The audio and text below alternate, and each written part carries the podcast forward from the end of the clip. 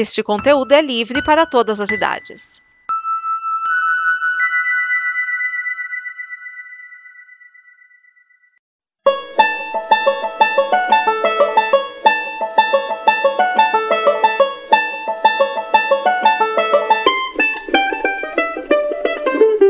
Olá, chegamos com mais um prólogo e hoje eu vou falar de Reverie, que quer dizer devaneio. Reverie é uma palavra que não é muito comum em português, né? O devaneio e mesmo em inglês você deve ter visto pouco na vida. Bom, Reverie é uma série da NBC e ela é estreada por Sarah Sarri. A Sarah, né, cujo nome verdadeiro é Ahu, ela é uma moça muito bonita que participou de vários papéis diferentes na sua carreira, como por exemplo, ela fez Life e ela fez Person of Interest. Em Life ela era uma detetive durona, em Person of Interest ela era uma, uma agente da lei durona e agora em Reverie ela é uma personagem durona. Calma, segura o riso.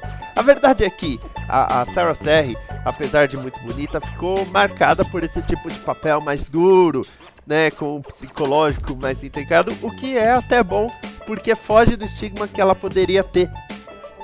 Em Reverie, nós temos aí a Sarah, que interpreta a Mara, uma especialista em negociação de reféns, que saiu do FBI depois que o seu cunhado matou a irmã dela e a sobrinha.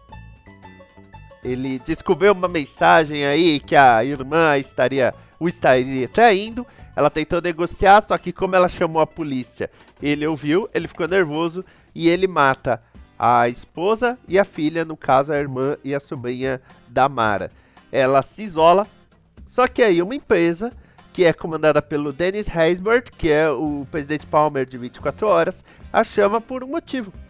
Eles têm Reverie, que é uma realidade virtual em que você pode lembrar os melhores momentos da sua vida. O problema é que a maioria das pessoas que está entrando em Reverie não sai mais. O primeiro caso que ele apresenta é de um cara que entrou para o momento em que ele pediu a esposa em casamento, só que ele já tá lá há duas semanas e ele entrou em coma. Então, a Mara precisa entrar no Reverie, entrar na memória desse cara para convencê-lo a acordar. É meio como Ghost Whisperer, que tinha que convencer as pessoas a ir para a luz, ir para um lugar melhor e superar o que mantinha o fantasma aqui, só que numa realidade virtual.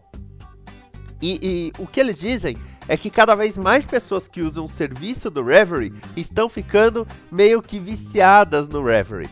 O que é aí um, um, um problemão, vamos dizer assim, né? Um problemão e tanto. É uma série legal, tem uns efeitos especiais que podem chamar a atenção, principalmente quando ela entra na Reverie, que ela tem que sair de um tanque de água, mas a água não escorre do tanque quando ela abre a porta. Então é muito efeito de computação.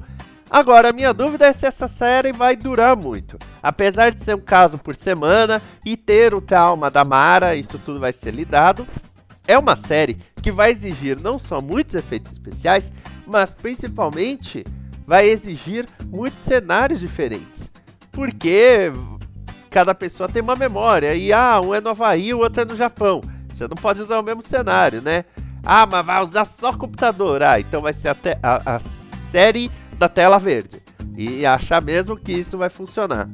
Então, apesar de legal e apesar da Sarah Serri convencer na personagem, era, é meio contestável aí ver se vai dar certo mesmo o Reverie.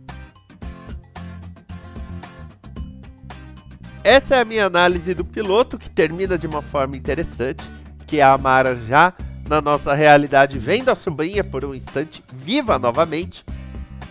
Vamos ver se rola, eu não sei se eu vou acompanhar, para ser sincero, porque vai ser caso da semana com alguma coisinha no final do episódio. Pode escrever o que eu tô falando aí. Mas vamos ver se essa série vai pra frente. Pode pegar por conta do caso da semana. Tem um público cativo pra esse tipo de série. Esse é o prólogo do Reverie. Eu volto na semana que vem com mais uma série. Até mais, amor e paz.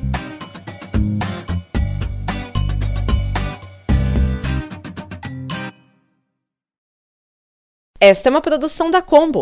Confira todo o conteúdo do amanhã em nosso site comboconteúdo.com.